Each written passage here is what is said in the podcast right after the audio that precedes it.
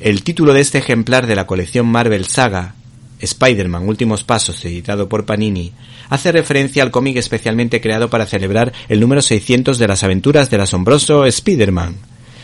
El elegido fue Dan Slott y el excelente dibujante John Romita Jr., que hicieron maravillas tanto para la construcción de acompañantes del arácnido, como los Cuatro Fantásticos y Daredevil, como para introducirse en la complicada psicología del Doctor Octopus. En esta simpática aventura se plantea la posibilidad de boda entre la tía May y un Jameson. Y lanzamos la pregunta, ¿cómo encajará el director del Daily Bugle semejante evento?